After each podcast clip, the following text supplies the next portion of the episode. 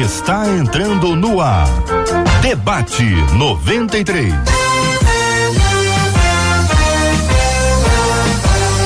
Realização 93 FM. Um oferecimento Pleno News. Notícias de verdade. Apresentação Gilberto Ribeiro.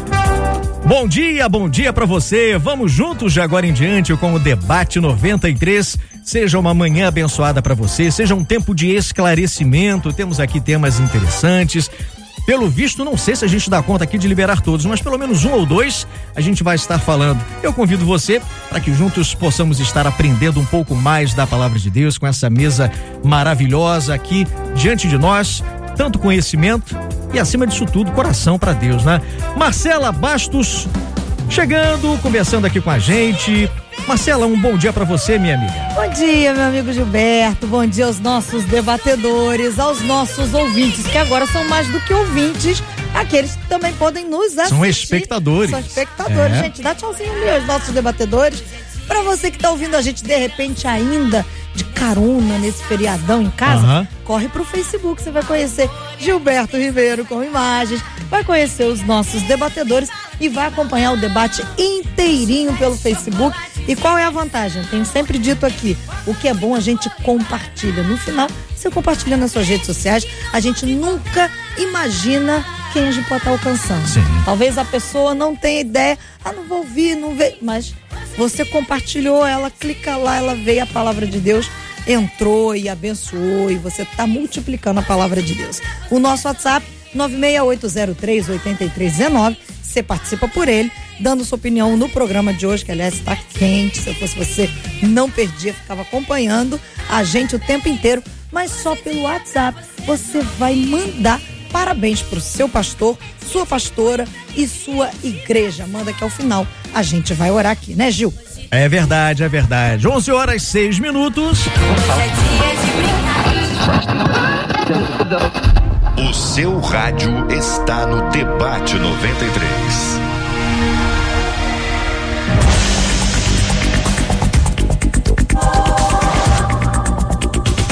O primeiro tema de hoje é o seguinte: por e-mail. O texto diz: Minha irmã sonhou com nosso pai. Minha irmã sonhou com nosso pai que já estava morto. Que no sonho ele levava nossa mãe, só que de uma maneira sinistra e incrível. Dez dias depois, mamãe morreu. Isso foi um aviso de Deus? É possível que o futuro seja revelado através de um sonho? Todo sonho pode ser uma revelação? Como ter discernimento para saber se um sonho é espiritual ou algo natural? Quais as formas que Deus usa para falar com a gente? Este é o primeiro tema do debate 93 de hoje. Nós vamos desde já cumprimentando aqui os pastores e trazendo para você esse tema que é muito relevante. Pastor Roberto Medeiros, da Assembleia de Deus em Campo dos Afonsos, bom dia. Bom dia, meu, meu, querido, bom dia a todos. Um grande prazer estar retornando mais uma vez aqui. É um tema muito especial, até porque o ser humano ele é movido por isso, né? Por sonhos, não é verdade? Só que o, o interessante é você saber discernir quais os sonhos, né? Se nós falarmos aqui rapidamente, pelo menos quatro tipos deles. Primeiro, os sonhos naturais né? Quando a pessoa dorme, no, normalmente muitos sonham muitos, muitos sonham poucos, mas também tem um sonho que nós sonhamos acordado, né? Você está vislumbrando, projetando, arquitetando alguma coisa, isso é sonhar, projetar, né? Tem a questão do sonho divino, né? Que nós vamos ver na Bíblia de Gênesis Apocalipse, pelo menos aí umas 16 pessoas que tiveram um sonho do próprio Deus, né?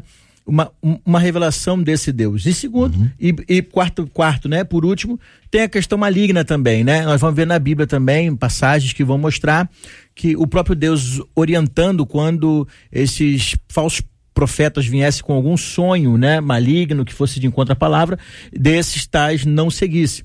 Então, isso é importante nós podemos é, entender, saber discernir o que é divino e o que não é divino, o que é realmente um, um projeto humano e o que é saudável e, e, o, e, o, que não é. Eu acho que isso que é muito importante para a gente estar tá começando a caminhar e estar tá entendendo isso tudo, né? Amém. Reverendo Júnior César da Igreja Presbiteriana de Coelho Neto, bom dia. Bom dia, Gilberto. Bom dia aos nossos ouvintes, aqueles que estão assistindo também aí pelas redes sociais. Deus abençoe a todos. Amém. Bom, Gilberto, é, eu entendo né, que todo sonho ele é natural. É, e assim, deixa eu explicar isso, né? Por que todo sonho é natural? Porque a gente sonha. Estando acordado ou estando dormindo, todos nós sonhamos. Alguns sonhos nós lembramos e outros não. Então, para mim, todo sonho é natural. Ou seja, é natural você sonhar. É, é, é normal você sonhar. Mas Deus pode usar essa forma natural para falar conosco. Entende? É, eu acho que se eu tivesse que aconselhar alguém sobre sonhos, eu diria: primeiro, trate como natural. Depois, você vai procurar em Deus se há um significado para aquilo. Ou seja, você vai em busca da espiritualidade em relação a esse sonho. Você vai ler esse sonho. Uh, e eu não estou negando aqui que Deus fale através de sonhos, tá? Eu estou dizendo que Deus pode usar um sonho para falar com você. Mas para que você compreenda isso, você vai ter que buscar nele a orientação, buscar na palavra uma, uma direção. Então eu digo que é, mais do que o sonho, né? Eu acho que a interpretação dos sonhos ela precisa ser uma interpretação é, pé no chão, uma interpretação segundo a palavra, centrada em Deus, naquilo que Ele realmente quer dizer. Amém, pastor. Também o pastor Rafael de Almeida, que é da Igreja Batista Getsemane. Bom dia. Bom dia. É, como, como pontuou o pastor Roberto Medeiros no começo, é, sim, sonhos são uma das maneiras de revelação de Deus. Um dos textos que logo me vem à memória é o texto em que é, Arão, Arão, e Miriam se levantam contra Moisés e Deus responde para eles: Olha, com vocês eu falo por sonhos e visões, com ele eu falo face a face. Então Deus está reconhecendo que, que sonhos e visões são um meio de revelação, mas que a, a, revelação superior vem daquele que tem essa comunhão com Deus, de, de falar diretamente com ele, e isso é mais difícil. E aí a gente fala, mas isso permanece na nova aliança? Bom, permanece. O profeta Joel, em Joel 2,28, disse que isso aconteceria e quando o Espírito Santo é derramado em Pentecostes, uma das coisas que, que o apóstolo Pedro disse no sonho, é, é, é uma das coisas que ele fez foi citar o profeta Joel, e acontecerá nos últimos dias, diz o Senhor, que derramarei de meu espírito sobre a vossa carne, vossos filhos e vossas filhas profetizarão, vossos jovens terão visões e sonharão os vossos velhos. Ele não está falando aqui do sonho acordado, eu já vi a pessoa interpretar. Não, ele está falando de profecia, sonho e visão está citando três meios de revelação sobrenatural de Deus, que não seriam mais privilégios de poucos, mas derramados sobre toda a carne. Então, sim, como citou o, o reverendo Júnior César, existe o sonho natural. O sonho natural é a sua mente organizando as memórias. E isso acontece de maneira figurada, imaginativa, é um processo, é um processo em que o corpo transforma a memória do dia, que é elétrica, que é a memória temporária, em memória permanente, que é a memória química. Esse processo gera o sonho. Mesmo quando você não lembra, você sonha. Mas existe nesse, nesse contexto, nessa hora de, de semiconsciência, Deus fala e às vezes o inimigo também fala. Então nem todo sonho sobrenatural é de Deus. É preciso pontuar. E aí, e aí entra já fechando que a gente tem que observar e entrar em oração quando parece que é uma revelação, porque às vezes é só sonho mesmo. Ok, obrigado, pastor. Também pastora Cíntia Louvice, é assim que fala sobre o nome, pastora? É, tá, tá certo. certo. Pastora Cíntia Louvice, da Igreja Aliança Aliança Church na Ilha do Governador, seja bem-vinda, bom dia. Bom dia a todos, amigos aqui da mesa, bom dia, queridos ouvintes. Esse tema é muito bom porque todo mundo sonha, né? Então todo mundo tem, tem uma experiência, já teve experiência, já passou ou está passando por experiências de sonhos. Como o pastor que me antecedeu, ele falou muito bem. Todos os dias a gente sonha, a gente lembra ou não lembra. Enquanto a gente está dormindo, o nosso inconsciente ele continua trabalhando e ele trabalha com nossos sentimentos, medos, medos, emoções, memórias, com tudo isso. Então a gente precisa saber que existe sonhos que vêm de Deus, existem sonhos espirituais que vêm do, de Satanás e existem sonhos naturais que são do nosso dia a dia. A gente chama até de lixo diários, que a gente vai sonhando com coisas. Então, assim, a gente precisa tomar cuidado porque as pessoas sonham com caixão. Ah, eu sonho com caixão é morte. Sonhei com cobra é traição. Sonhei com piolho é não sei o que. Sonhei com mulher grávida. Então a gente precisa ter esse discernimento para começar a entender entender, peraí, o que que Que esse sonho é o quê? É sonho meu, natural, dos, da, das minhas memórias diárias? É um sonho de Deus ou é um sonho, né? Que nós temos batalhas espirituais através dos nossos sonhos também. Então a gente precisa pedir a Deus, ora. Porque a gente, às vezes, a gente tem um sonho, a gente já leva pro irmão. Irmão, já sonhei com você essa noite. E às vezes aquilo é algo nosso mesmo, é natural. Então eu, eu quero deixar aqui, né, para os nossos irmãos, ora pede a Deus, pede discernimento espiritual, né, para a gente poder entender de que tipo é esse sonho. Amém. Eu vou aproveitar aqui e trazer dois, dois textos pelo nosso WhatsApp. Você que está acompanhando o nosso debate 93, você pode deixar a sua dúvida. Coloca o coração, ok? E a gente, com certeza, na medida do possível, a gente vai aqui colocando para todos. E aproveitando esse momento, eu, eu, quero trazer aqui de volta a, a essa questão do discernimento. É, é, é, é, é um senso comum que nós precisamos ter o discernimento, mas como ter esse discernimento? Eu tenho aqui um, um, um zap de uma irmã, ela diz o seguinte: Eu tive um sonho que a minha filha mais velha morria de acidente de moto. E depois de dois anos, ela morreu de acidente de moto. E hoje já tem sete anos que isso aconteceu. Pois é. Aí uma outra irmã coloca aqui o seguinte: olha, eu, bom dia, estou ouvindo o debate e gostaria de saber se é errado. Até, Vou fazer a questão de frisar isso aqui, tá? Até por conta da, da, colocação que eu fiz sobre discernimento. Como ter discernimento? As pessoas não têm, elas não sabem para onde correr. Aí a gente encontra aqui uma, uma colocação como essa. Estou ouvindo o debate, gostaria de saber se é errado, depois de sonhar, a pessoa pesquisar no Google o que significa o sonho.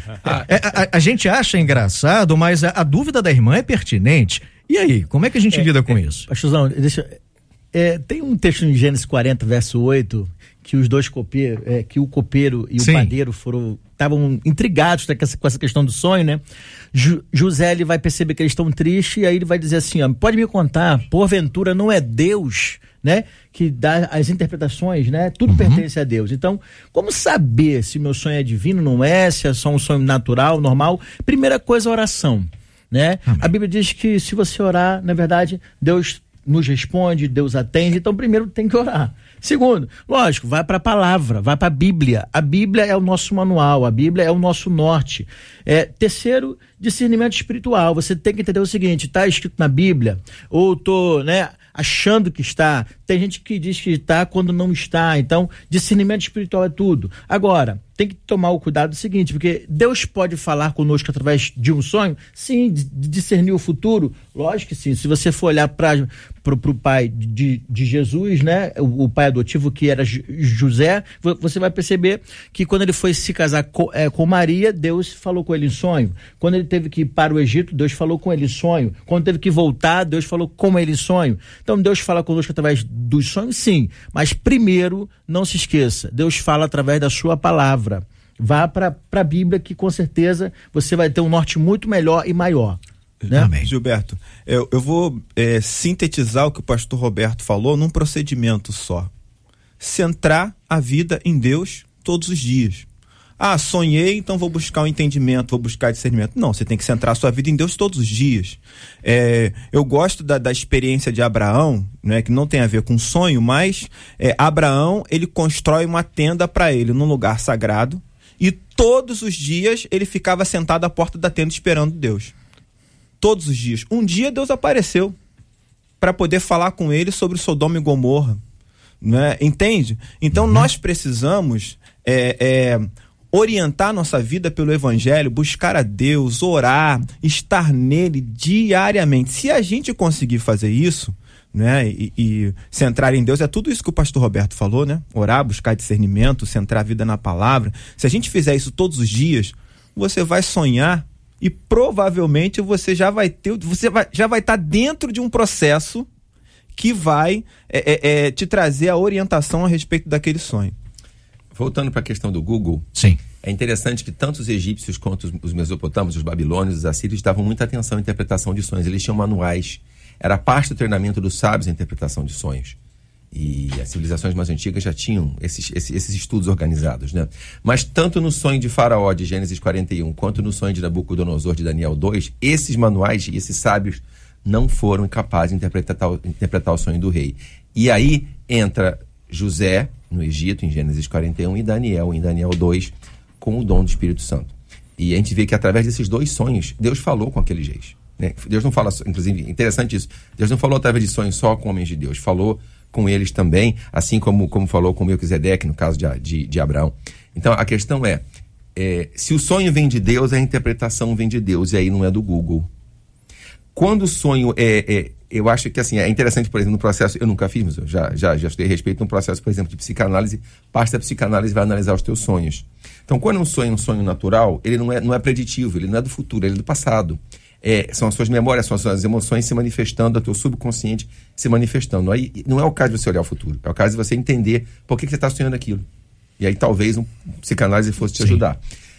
Quando o sonho vem de Deus como revelação, é para você interceder, é para você orar. Porque no caso de José, era para guardar comida para os sete anos de, de, de, fome. É um exemplo disso. No caso, no caso de, de, de José, pai de Jesus, era para casar com Maria, como o pastor citou, era para ir para o Egito, era para voltar do Egito. Então, quando o sonho vem de Deus, aí você vai orar para ter a interpretação do sonho. E se o sonho é sobrenatural, a interpretação também vem do Espírito Santo. Uhum. É através da oração. E aí não tem um manual. Onde é que está na Bíblia que vaca magra quer dizer ano de fome? Não, isso é o Espírito Santo que dá. É, é, é aí vai nesse segmento. Se você se você for orar, Deus já bater a mão no tempo e falar, fica tranquilo que isso é o teu subconsciente se manifestando, não tem nada demais, essa cobra é, é outra pessoa que está pensando, mas é, vai, vai, fica em paz. E se for revelação, ele vai te falar, ó, ora pelo teu filho. E continua orando. Ora para Deus quebrar a moto dele, para ele não Como o pastor falou, né? Deus faz isso aqui para quê? Para que a gente possa ter um livramento, um é. discernimento, um despertamento. Então, fala, falar conosco através dos sonhos, sim, para que você possa estar tá atento, né? Eu sou de uma época que na igreja tinha muito, né? Se, tinha muito mais disso, né? Então, era muito comum as pessoas, procura a irmã fulana, que ela, Deus usa muito ela nisso. então tinha muito essa, essa questão. aí quando via assim, não, vai lá que ela vai te, te dar a interpretação. Mas, irmãos, hoje qualquer um, porque nós temos o Espírito Santo. Então, ore a Deus e Deus com certeza vai te dar, dar o discernimento, vai te mostrar se aquilo é, é um livramento, se aquilo é um despertamento, ou seja que for, Deus está no controle, né? É, é, aproveitando aqui a, a fala do pastor, pastor, pastor Rafael, Rafael né? A respeito dessa questão do sonho, é, reportar situações passadas, Isso. né? É, tem um, um, um, zap aqui, um WhatsApp de uma irmã dizendo o seguinte: Deus é maravilhoso, sempre fala conosco através do debate. E essa noite passada mesmo, eu sonhei com um irmão de sangue. Ele faleceu há mais de 20 anos atrás. E, eu, é, e ele. E eu sonhei com ele jovem, como ele era no sonho que eu dizia que ele vinha me visitar. Somente eu conseguia vê-lo. Não creio que isso seja algo de Deus, pois quem já morreu jamais voltará. Mas em sonho, pode voltar? É, cai naquilo que o senhor mesmo comentou a respeito é. de memórias, né? Sonhos que reportam situações lá de trás, né? a pessoa vai buscando na mente. O mundo dos sonhos é um mundo simbólico, né? É um mundo é de emoções, não é um mundo exato. Por exemplo, o fato de, dessa, dessa irmã que escreveu a carta ter visto o pai no sonho, não significa que o pai voltou. O pai para ela é uma figura de autoridade, né? E, e, e, é, é a, a, cabeça dela organizou essa memória de maneira simbólica. Mesma coisa do irmão. Por que, que ela sonhou com o irmão jovem? Ela sonhou, ela reviveu a lembrança do irmão jovem de que ela tinha saudade. E parte dos uhum. sonhos é para é arrumar suas emoções.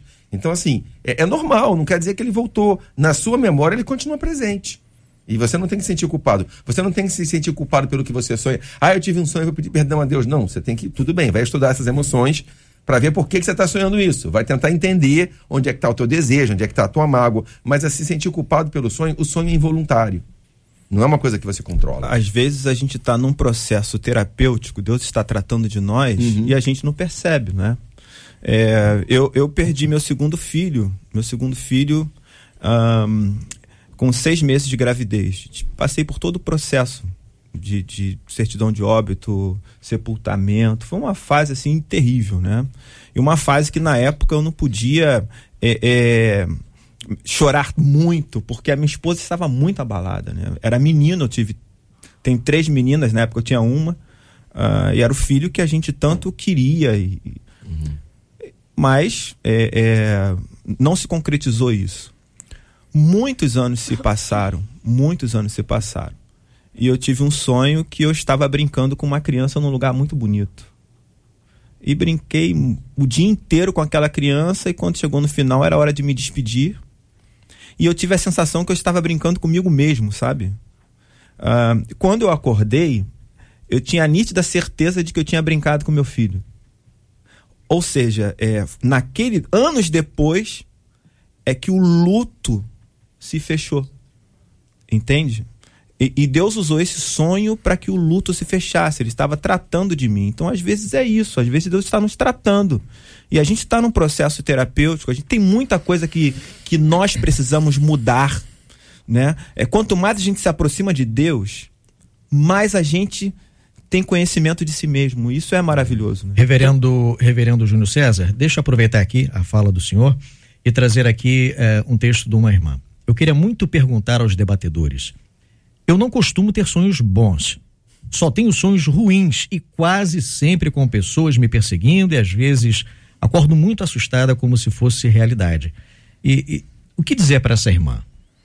Os sonhos, ele, como nós falamos aqui, é uma mistura de sentimentos e emoções. E como o pastor falou, né, sobre a psicanálise, entendo um pouquinho por ser psicóloga. É, então, assim, o, os sonhos, ele é a, a, manifestação do nosso inconsciente, desse subconsciente. A gente começa a manifestá-lo. Então, às vezes, assim, o que a, a, a gente precisa entender? Esse sonho tá falando da minha vida natural, tá falando de mim, o pastor contou aqui bem sobre o reverendo, sobre uma experiência de Deus, que Deus tratou com ele. Precisou Deus tratar com ele através desse sonho para ele fechar o luto, para ele é, fazer o luto desse filho. E Deus, ele pode, ele trabalha de multiformas. E, e até essa irmã que falou sobre o Google, a gente limita Deus, né? Falando que Deus vai ser um. É, que, que eu vou procurar no Google. E Deus, ele é amplo. E outra coisa, os, os nossos ouvintes precisam entender: se for um sonho de Deus, como essa acabou de falar aí que acontece, Deus vai te trazer a revelação, Deus vai te mostrar, Deus vai criar meios, Deus vai trazer uma pessoa de um lugar, Deus vai falar com você através de qualquer outra coisa para poder te revelar aquele sonho. Porque senão a gente está limitando Deus. Deus me dá um sonho e eu me viro. Eu tenho que me virar para poder buscar no Google, buscar um, um, um livro de sonhos e alguma outra coisa. Não, Deus vai nos mostrando, Deus vai dando o, o discernimento. Agora, tem pessoas pessoas que realmente têm dom. E sonham mesmo, tem dom de, de revelação de sonhos, tem dom, Deus fala muito com pessoas através de sonhos. Então, essas pessoas precisam pedir a Deus, Senhor, me dá discernimento espiritual para eu poder entender esse, esse sonho por que que muitas vezes ele acontece. Pastora, o ouvinte aqui pergunta para a gente o seguinte: Deus nos dá hoje, hoje, nos dias atuais, esse dom de revelação de sonhos, como deu esse dom a José? Sim, claro.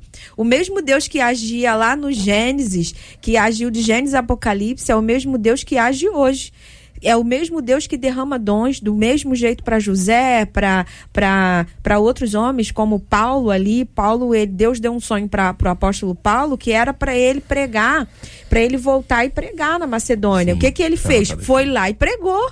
Então, assim, é o mesmo Deus que deu esse dom, que derramou esse dom sobre José, sobre Daniel, né, ali com Nabucodonosor, é o mesmo Deus que derrama sobre nós hoje. Na verdade, a diferença é que o próprio profeta Joel anunciou que agora seria sobre toda a carne, não sobre Exatamente. poucos. Na verdade, não apenas faz, como se multiplicou a operação do Espírito Santo. Queria aproveitar que a pastora Cíntia é psicóloga também, ela estava quietinha, quase que a gente fala besteira aqui, uma psicóloga do lado, mas de perigo. Assim, a impressão que eu tenho, essa irmã que falou que sempre sonha coisa ruim, me parece que ela está acumulando emoções ruins. Assim Sim. como uma pessoa que sempre tem sonhos eróticos, está acumulando sensualidade mal resolvida. Eu acho que quando a pessoa tem alguma coisa recorrente no sonho, é uma, é uma boa pista de que ela precisa fazer terapia. Por exemplo, eu, sou, queria... eu sou só... da educação, né? Então você vê que tem muitas crianças que ficam tendo pesadelos à noite, Sim. né? Por quê? Porque está sofrendo algum trauma na família, na escola, está perseguindo a questão do bullying e tal. Então, assim, realmente os sonhos são acúmulos de coisas positivas ou negativas, né? Quando você dorme, amanhã você vai, vai, vai ter um passeio, né? A criança está tão animada, ou, ou, ou, aquele adulto, ele, às vezes ele fica sonhando com aquilo ali, não é verdade? Então, é, o cuidado que, é que deve se ter é realmente procurar um, um tratamento de um profissional, orar a Deus, uma orientação espiritual, porque senão você vai achar, vai se rotular, não, só, só sonho coisa que não presta. Ou então você precisa tratar realmente essas suas emoções, porque senão você vai, vai, vai começar a se auto é, rotular dizendo, não, eu não sonho coisa boa, meu futuro é ruim, né? Então tem, tem que tomar muito esse cuidado aí, né? Essa expressão tratar as emoções, para mim é muito significativa, né? Porque é, na maioria das vezes, a gente fica na superfície em relação ao evangelho. Um, a gente trata de, de questões espirituais da nossa vida. e não das emocionais, sabe? Aquelas coisas que deveriam mexer no nosso caráter mesmo, lá dentro que está oculto, a gente não mexe. Né? A gente passa a orar, a gente passa a ler a Bíblia, a gente trata de, de questões que não são tão profundas, mas sei lá, vamos tratar da mentira, vamos tratar de, de questões de caráter, vamos tratar de, de questões que nós não resolvemos familiares, sabe? Eu acho que a gente não deixa muito Deus entrar nessas áreas, não. A gente só fala com Deus em oração o que é superficial. A gente não se acostumou muito a gritar, a, a clamar, né? É, a gente usa a palavra clamar, mas a nossa oração nem sempre é como o grito de um corvo no meio do vale né, que vem de dentro mesmo para explodir, sabe? É, e enquanto isso não acontecer, né, eu acho que o tratamento que Deus está fazendo em nossa vida, ele não vai se efetivar é, completamente. Será que realmente a gente acredita, de fato, que o evangelho é capaz de curar a nossa vida, a nossa alma, né, o nosso ser, no, no mais íntimo? Será que a gente acredita nisso de fato? Né? Porque se a gente acreditasse, a gente ia começar a colocar as verdades na mesa diante de Deus para que ele pudesse tratar.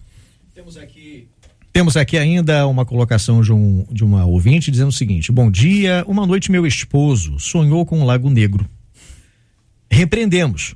No dia seguinte, ele sofreu um acidente de carro voltando do trabalho. O carro capotou, deu perda total. O carro estava de frente a um lago, um lago negro, o mesmo do sonho dele. Todos que passavam lá perguntavam quantas vítimas tinha sido. Mas Deus é fiel, já o havia livrado da morte. Ele não sofreu nada, apenas um corte no dedo quando tentava sair do carro, que ficou de cabeça para baixo. Ela diz aqui: Deus é fiel. Uhum. Pode ser isso aqui uma, uma, uma, forma de Deus estar avisando ao irmão? Sim. Sim, lógico. É como nós falamos, né? Se você for na Bíblia, tem diversos personagens que Deus estava revelando o futuro. Para quê? Para dar um livramento, um escape. Então, o certo é o, é o que eles fizeram, né? A Bíblia diz que as bênçãos de, do, do, nosso Deus não causam dores, né? Então você sonhou é alguma coisa, sentiu algo ruim, é um, você vai orar, peça a Deus, Senhor, me livra, me guarda, me, me proteja, me dê um livramento, Senhor, que eu possa estar sensível ao, é, à sua voz. Então, assim, sonhou com algo que, que realmente trouxe algum desconforto, alguma coisa ruim, peça a Deus, ora a Deus, porque Ele dá escape, Ele dá livramento. Agora, Deus Deus te mostrou em sonho, aí você fez ouvido de mercador, né? Você não, não quis nem saber. Então, assim, a primeira coisa sempre é orar, pedir a Deus um, um, um, discernimento espiritual.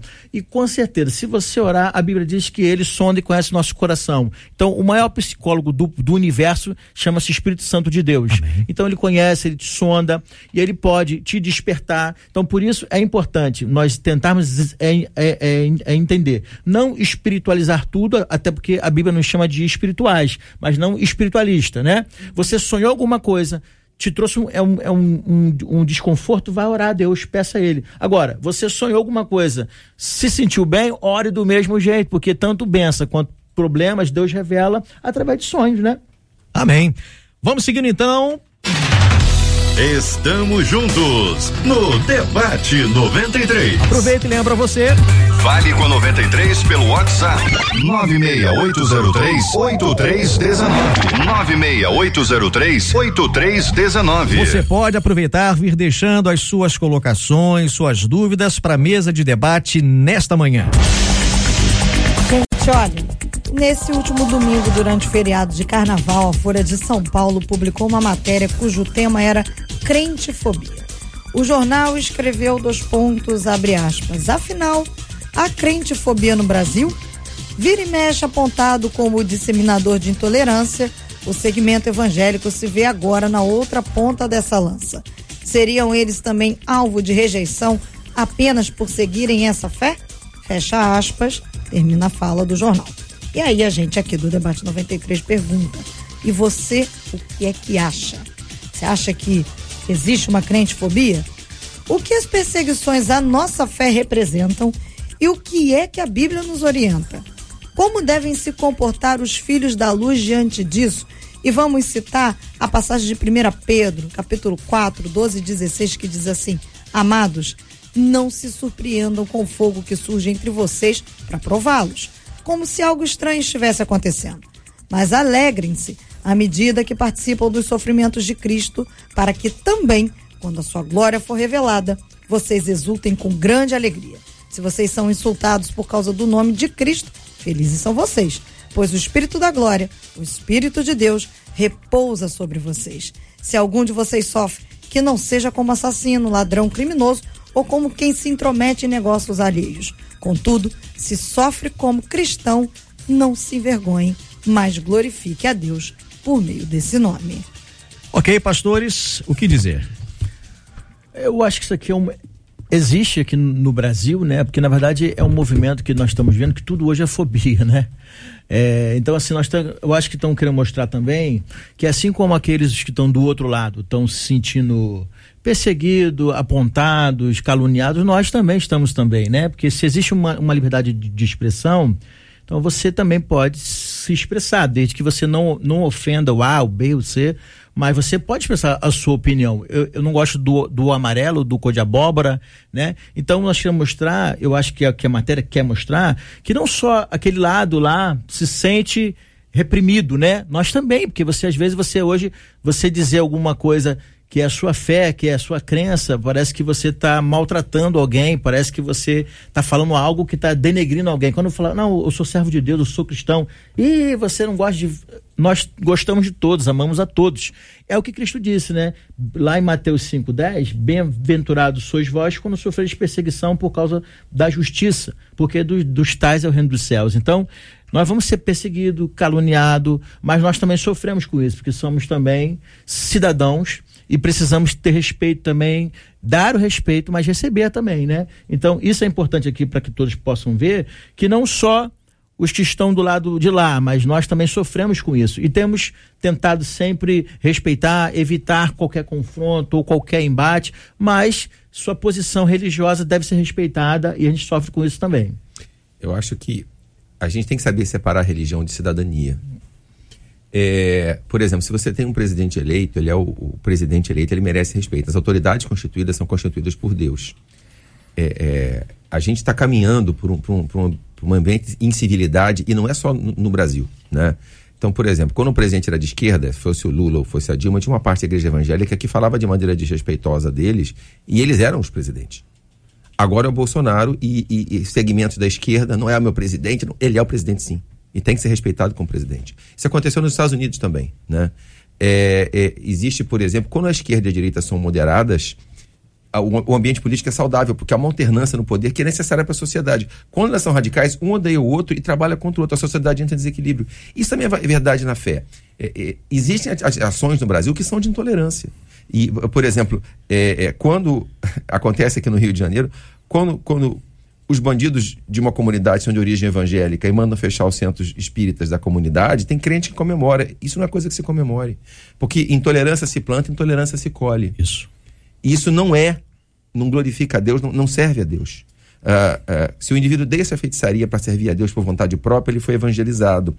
Quando o, o, o templo dele é fechado de maneira criminosa, isso cria uma relação em toda a sociedade que você volta contra nós. Então a gente precisa entender. Agora, quanto à novidade, desculpe, eu sou filho de pastor, eu sou um crente de quarta geração. É, é, os missionários, na época do meu bisavô, eram presos porque pregavam o evangelho em cidade de maioria católica. Não podia, mas eles eram presos, que o padre mandava mais do que o prefeito. E, e, meu avô teve que fugir da igreja para não ser linchado. Meu bisavô, perdão, teve que fugir da igreja para não ser linchado. Eu sofri preconceito por ser, numa época, ser evangélico, numa época eu tenho 49 anos, numa época que a gente era minoria, eu fui, debocharam de mim na escola, eu sofri bullying por ser crente. Então isso para mim não é novidade. A gente talvez tenha tido um tempo de calmaria e achou que ia ser assim para sempre. Perseguição a gente sempre sofreu. Talvez agora a pressão esteja maior porque a gente está caminhando para se tornar a maioria. Os segmentos que são contra a igreja evangélica sabem do nosso peso social, sabem do nosso peso político, estão querendo segurar o crescimento, porque eles sabem que daqui a 10, 20 anos a gente vai ser a maioria. Os católicos hoje são mais católicos, são mais cristãos, e aí esses segmentos ateus e, e que promovem todo tipo de perversão vão se ver numa situação difícil. Eu gostaria de trazer uma, uma observação aqui, ela meio que tangencia o tema, mas ela é pertinente. Eu até coloquei aqui, quem tem controle, quem tem controle sobre a narrativa conduz a percepção das massas. Isso é um fato, é um fato, todo jornalista sabe disso uhum. e não se brinca com isso. Né? Então você pega uma sociedade, é, o que acontece aqui? O jornal, Folha de São Paulo, no que ela coloca na matéria, afinal, a crentefobia no Brasil vira e mexe apontado como disseminador de intolerância, vai se colocando uma ênfase numa, numa história como se aquilo ali fosse uma realidade, fosse uma verdade. Pode existir um exagero aqui, lá ou acolá, mas é, é, é uma forma de você conduzir a percepção tanto da sociedade é, não, não cristã, vamos dizer assim, né? as pessoas que não são adeptas a nenhuma religião, quanto aquelas que são de que existe de fato é, discriminação porque é, o povo evangélico, o povo cristão é intolerante. Não é assim. Então, é, é, até que ponto, até que ponto a gente assume como realidade, como verdade, é, essa questão da intolerância? Gente, é como o pastor mesmo já comentou, o pastor falou que isso já existe há décadas. É. Essa questão da intolerância religiosa. E não é uma questão com o evangélico, ou com o católico, ou com o espírito, é com tudo que é segmento. É, é uma questão, é, e aí eu vou, vou, vou falar não de forma é, é, pensando no, no, cargo político, né, mas é uma questão de quem está no poder. É uma questão de quem é dominante. É, o cristianismo é a religião dominante. Ela é ele é. A sociedade, vamos falar de Brasil simplesmente, né? Mas isso faz dela intolerante? Veja bem, deixa eu concluir. A sociedade é, brasileira, ela é marcadamente judaico-cristã. A cultura brasileira ela é diversa, mas a cultura dominante ela é judaico-cristã. E nós vivemos uma época de afirmação das chamadas minorias. Então as minorias vão dizer que a maioria é intolerante. Entende? Eu não estou dizendo sim, que sim. é. Okay, o okay. discurso é esse. Por quê? Porque você precisa validar o pensamento da minoria. Então, é essa ideia de você estar lutando contra alguém. Entende? É você estar lutando para se impor. É, Isso acontece, só acontece por causa do jogo democrático. Sim, então, há, há, mas imposição não é democracia, entende? A liberdade que eu quis dizer. Para então, você se expressar sim, sendo minoria. Mas as pessoas entendem o seguinte: é, é tentar impor, me impor como minoria significa ser. Não é imposição, é negociação. Sim. É troca. Né? Assim como o que eu chamei de dominante, não, não pode é, é, dominar no sentido de, de oprimir. Né? Então, é, é, a, a, gente vive esse momento, aí ampliando, a gente vive esse momento no mundo né? É, se você pensa diferente de mim, você é intolerante. Uhum. Se você está de acordo com a maioria, você está contra a minoria. Percebe? Ah, e aqui você é fascista, jogo? né? Você, eu, eu, discordo do, do, pastor, então eu sou fascista, eu sou nazista, eu sou um monte de istas por aí. Então, aí a gente precisa entender que, historicamente, né? Historicamente, vamos lá, do, do século é, um para cá, nós tivemos várias fases, né? Então a gente teve fases de que é, é, o, os cristãos eles eram perseguidos. Mas aí, gradativamente, o cristianismo ele se torna uma religião oficial dentro de um mundo maior. Aí ele se torna um perseguidor. Né? O judeu vai sofrer muito com isso. Né? A mesa vira e ele sofre é, ele é perseguido pelo, pelo, pelos cristãos, né? Ele sofre muito com isso, o paganismo acaba se ajustando, mas os judaísmo. Então, quer dizer, esse jogo, ele existe há muito tempo. A, a questão principal para nós, né, que estamos dentro desse universo, é pensar como Jesus agiria em meio a tudo isso. O que ele nos orienta, né? É, que há esse embate, há.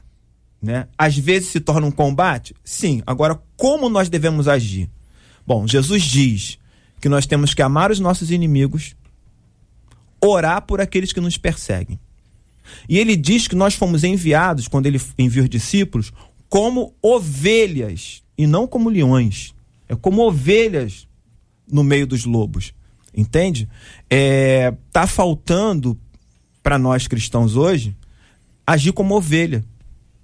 Sabe?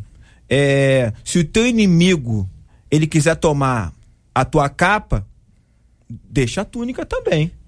Se ele te obrigar a caminhar uma milha, caminhe duas. Foi isso que Jesus fez, entende? E a gente, em vez de agir como Jesus agiu, a uhum. gente quer partir para o combate e quer dizimar. E, e, e, quando dizima, diz que venceu, entende? Se, se gloria com, com coisas que sabe, e com é, atrocidades. é exatamente isso, porque assim, a gente defende a nossa fé, mas a gente também faz isso com as outras pessoas, né? Nós chegamos para as pessoas e falamos, por exemplo, uma pessoa da Umbanda, da Kimbanda, né?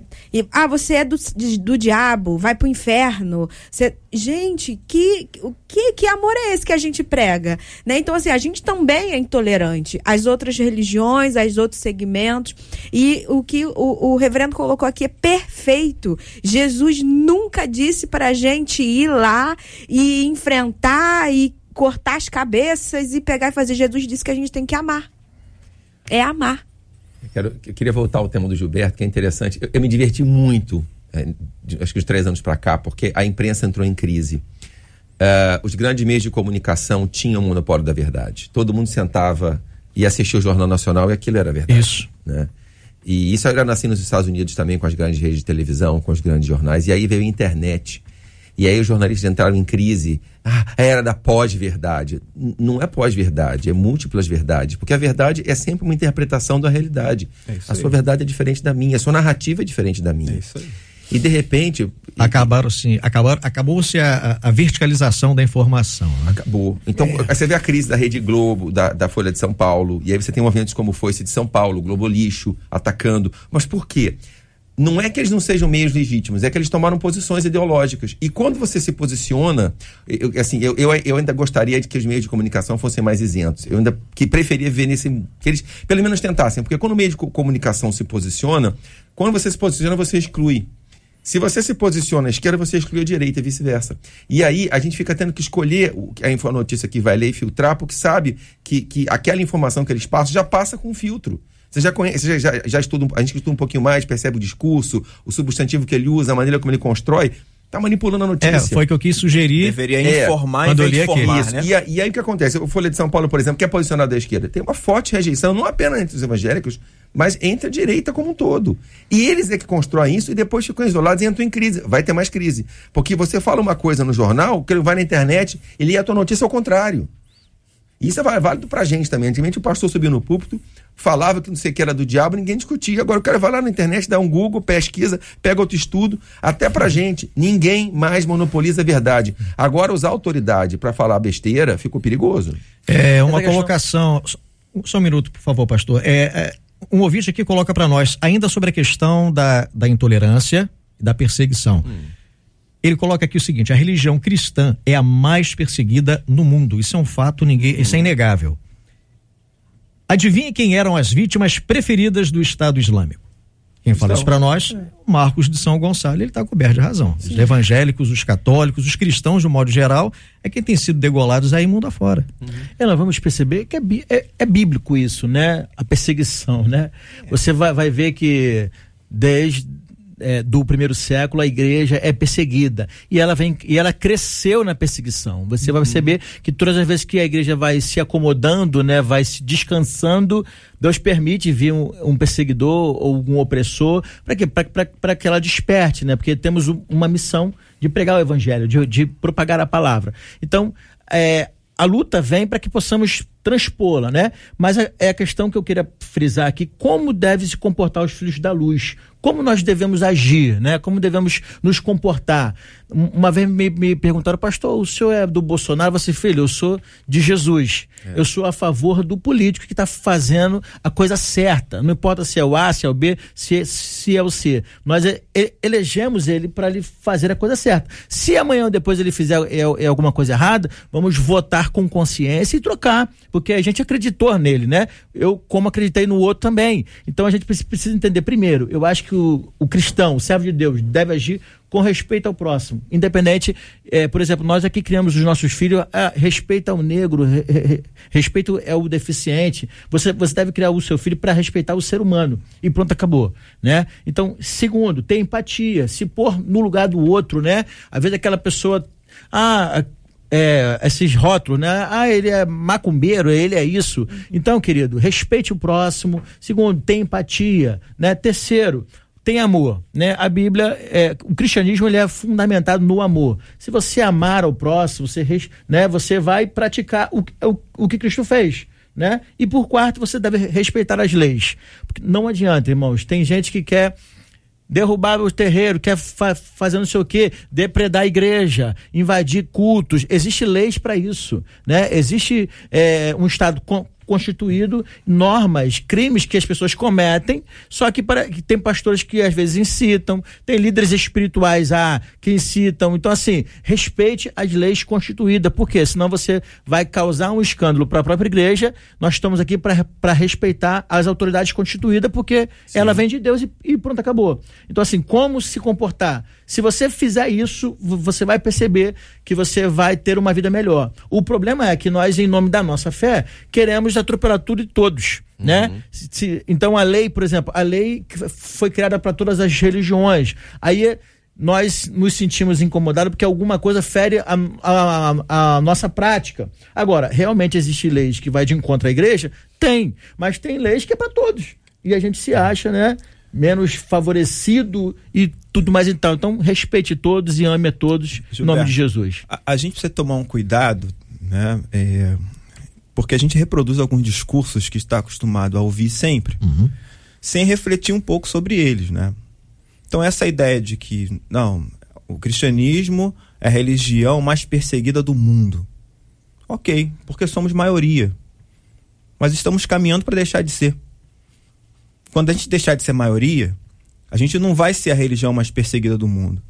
Né? É, podem pesquisar aí. Assim como é a religião mais perseguida do mundo, também é a que mais persegue. Historicamente, sim. Historicamente, sim. Uhum. Por quê? Porque é a maioria, entende? Então não é simples assim falar assim, ah, porque quais são os alvos preferidos do Estado Islâmico? Tá, eu não concordo com o Estado Islâmico, seria louco se que eu concordasse com isso. Mas vamos admitir que nós, quando evangelizamos uma pessoa que é muçulmana, nós estamos dizendo para ela é, sair de dentro da cultura familiar. Negar todo, todo, todo a história da sua família. Quem é muçulmano e vê um filho fazer isso, entende? Ele vai odiar quem foi o causador de tudo isso. Então não é tão simples dizer que, ah, porque eu persegue. Não é tão simples. A palavra que nós levamos não é uma palavra fácil de ser seguida, não é simples de ser seguida e ela vai gerar enfrentamento, sim. Né? Tanto é que Jesus foi crucificado, porque ele gerou crise para as pessoas que estavam na época dele. Entende? Então não é tão simples. Eu queria é, é, é, é apelar para isso, pedir aos ouvintes. Não é tão simples, não é reproduzir, ah, porque somos okay. os mais perseguidos, generalizar dessa forma, porque esse não é o caminho. O caminho é a gente ter uma reflexão. É, é, é, digamos assim, mais aprofundada, que talvez não dê nem tempo da gente fazer isso aqui, né? Deixa eu puxar para minha tradição aqui. Eu vim de uma tradição batista e uma, um dos fundamentos da nossa fé é dois, dois, dois fundamentos paralelos: a separação entre igreja e Estado a gente não aceita a religião oficial, a gente luta contra ela. Toda teo... Nós somos inimigos de todas as teocracias, inclusive as protestantes. Né? É, bom, é importante frisar. Nós não queremos nem que o Estado seja batista. O Estado não tem que ter religião. Segundo, é a liberdade de culto. Então, quando a gente tolera o cerceamento da liberdade de consciência, a gente está criando uma arma que vai se voltar contra nós. Então, assim, pastor, eu vou, falar com, to, com toda clareza. É, eu acho que fazer guerra a um Estado como o Estado Islâmico é lícito, é justo. Sim, enquanto Estado, é, né? É, sim. Enquanto é, Estado. Os muçulmanos tinham. Havia uma tradição secularista no Islã. É, lugares como a Turquia, que era profundamente secularizado, como, ou, como boa parte do Egito, em que as pessoas eram muçulmanas, mas eram muçulmanas numa sociedade pluralista, com liberdade e tal. E há um crescimento do, de, de, um, de, um, de um islamismo radical um islamismo que segrega, um islamismo que persegue, em que, por exemplo, para a mulher usar o véu deixou de ser uma opção de fé, passou a ser uma obrigação, e aí esse movimento no Islã é perigoso. E, e, e, e mas a, a, até aí tudo bem a opção deles. Quando se torna perseguição, assim como, por exemplo, eu sou contra a, a perseguição aos, aos, cristãos na China, mas também a perseguição aos muçulmanos, uigures. Eu tenho que manifestar contra toda a perseguição é aí, religiosa. É isso. É a perseguição em si. É não importa de onde venha. E eu tenho que pregar esse pluralismo. Quer dizer, se algum segmento da sociedade tem medo de entrar numa igreja evangélica e ser discriminado, vou falar claro, se o travesti tem medo de entrar numa igreja evangélica a gente está fazendo alguma coisa errada. Se o muçulmano tem problema, se o, o muçulmano não é uma realidade carioca, vamos lá, vamos respeitar, eles são. É difícil achar um aqui. Agora, tem, tem os, os refugiados. Vamos lá, se, se, se, se, quem pratica uma religião de matriz africana tem medo da gente, a gente tem que mudar o discurso. Para ele evangelizar, primeiro ele tem que confiar. E, e, aí, aí eu vou, vou bater na tecla de. Religião se respeita. E, e, e, aí a gente tem que ser firme, não apenas em defender a nossa, a nossa liberdade, mas em preservar do outro. Isso. É, é, é, o que Paulo vai dizer, né? Sejais vós conhecido pela vossa moderação, né? E equilíbrio. Uhum. Então, eu sou contra todo extremo, né? Então, realmente, vai ter momentos que, pela Bíblia, nós iremos numa contracultura, né? Práticas que são lícitas uhum. para a lei, né? Questão aborto, eutanásia, tudo mais e tal, mas a questão do respeito, do equilíbrio que Paulo pede, é o, é o equilíbrio geral. Então, você respeitar o próximo, né? Você respeitar a visão religiosa do outro, porque a minha verdade é minha, não é a do outro. Então, temos que ter, ter esse cuidado de não querer impor a nossa verdade. É o, é o que Cristo disse: quem quiser tome a sua cruz e me siga. Quem quiser, vende após mim. Então não foi algo obrigatório, foi por amor, né? Como é que pode? Ninguém morre por uma filosofia. As pessoas morrem por verdade, né? Então, as pessoas que se entregaram por Cristo, se entregaram por amor ao evangelho foram porque creram naquela verdade, né? Porque viram aquela verdade. Então não foi por uma, por uma visão é, ideológica ou filosófica. Então a gente precisa entender que equilíbrio, respeito, sempre é importante. E tomar o cuidado, né? Porque quem planta, colhe. É. Né? Se você planta o desrespeito, o desequilíbrio, né? O confronto, você vai colher isso. Então tome cuidado, crie uma igreja madura e equilibrada para tudo, né? Na vida isso é, é, é muito importante. Ok, esse foi o nosso debate de hoje. Trouxemos temas aqui trouxemos temas bastante delicados, né, no trato. A gente muita, quantas vezes a gente trata a, a questão do, do, próprio confronto como afronta, né, as pessoas acaba ofendendo. Isso ajuda a dividir, quando na verdade, né, o reino de Deus é um reino de paz, de alegria, de justiça no espírito de Deus. Enfim, o debate 93 de hoje vai ficando por aqui com esse tema. Muito obrigado a você que vem acompanhando o debate até agora. Quero pedir aos pastores que se despeçam. Pastor Roberto Medeiros, da Assembleia de Deus em Campo dos Afonsos, por favor. É um prazer retornar aqui mais uma vez. É um prazer estar aqui com a Cíntia, né? Minha aluna lá, lá, no, lá no Ibadig. É um prazer estar aqui e ver todos os companheiros. Que Deus, que, é que Deus abençoe a todos e abençoe lá a nossa igreja. Até mais tarde. Amém. Reverendo Júnior César, da Igreja Presbiteriana de Coelho Neto. Obrigado, Gilberto. É sempre uma alegria estar aqui. Quero mandar um abraço a todos os irmãos da Igreja Presbiteriana de Coelho Neto. Amém. Pastor Rafael de Almeida, da Igreja Batista Getsemane. Quero mandar um abraço para os irmãos da Igreja Batista de Getsemane. Nós, nós estamos chegando de um retiro maravilhoso, está todo mundo anestesiado ainda. É uma época muito boa pra gente. Amém. Quero mandar um beijo para todos vocês, especialmente para Jaqueline que está me ouvindo agora. Pastora, esposa. amém. Pastora Cíntia Louvise, da Igreja Aliança Church, na Ilha do Governador. Muito obrigada, foi um prazer, prazer meu, pastor Roberto, tá aqui. Muito bom. E eu quero mandar um beijo aí para para minha obreira ali da igreja que está me acompanhando aqui, a Varley. Um beijo para toda a minha igreja ali, Aliança Church, na Ilha do Governador. Chegamos também de um retiro abençoado. É muito bom estar em comunhão com os nossos irmãos. Amém. Vamos trazer então Marcela Bastos. Tem aniversariantes hoje, né? Quero saber, Marcela. Tem, Juzinho. A Aliás, gente ainda vai dar parabéns por ontem. E não é só de hoje, né? Tem é, vários dias aí. De ontem, já que ontem a gente não teve aqui o debate ao vivo. A gente dá parabéns para o pastor Marcelo Costa, da Assembleia de Deus entre as Nações, ali na Manilha. Pastora Liliane, da Igreja Nova Vida, em Sepetiba. Pastora Adriana Martins, do Projeto Coinonia, ali em Nova Iguaçu. Hoje, a gente agradece a Deus pela vida da pastora Érica Mabel, da Assembleia de Deus Ministério Cainon, ali em São Gonçalo. Pastora Solange França, da Igreja Evangélica Ministério da Regeneração, lá na Gardênia Azul. E pastor Marcos Chaves, da Igreja Batista Bela Vista de Ji-Paraná, ali em Rondônia. Amém. Vamos então pedir ao pastor Rafael de Almeida que nos conduz em oração nesse momento, você que está acompanhando desde já, que nós possamos juntos estar orando pelas pessoas enlutadas, pelas pessoas enfermas nesse momento, pessoas com angústia no coração, gente precisando de uma resposta de Deus. Pastor? Pastor, Deus, Senhor Deus, nós colocamos diante de Ti esses pastores e pastoras que fazem aniversário hoje, pedindo a tua, que a tua mão sustente a todos eles e renove as suas forças. Amém. Senhor, a rádio chega em muitos lugares onde, onde, muita, onde a igreja tem dificuldade para chegar. Nesse momento, há pessoas enfermas ouvindo rádio, pessoas que estão sofrendo por alguém enfermo. Pedimos que, pela operação do teu Espírito, esses enfermos sejam curados agora em nome de Jesus. Pedimos pelos que estão agora enlutados, que a consolação do teu Espírito entre nesses corações e que traga paz e que eles fechem o luto, que superem a perda. Sim, sim. Peço pelos encarcerados, ó Deus, que estão perderam a liberdade, mas estão acompanhando a rádio e recebendo alimento espiritual. Nós os abençoamos que eles consigam restaurar as suas vidas e ter uma vida reta ao saírem do cárcere. Pedimos por todos os ouvintes que a tua, que a tua mão esteja sobre eles. Pai, eu aproveito para pedir, guarda o nosso, nosso país de mais essa epidemia global. Nós já temos tantas enfermidades aqui. Guarda o nosso país do coronavírus, ó Deus, e protege a nossa nação. Amém. Nós te oramos em nome de Jesus. Amém. Que Deus te abençoe. Você acabou de ouvir Debate 93.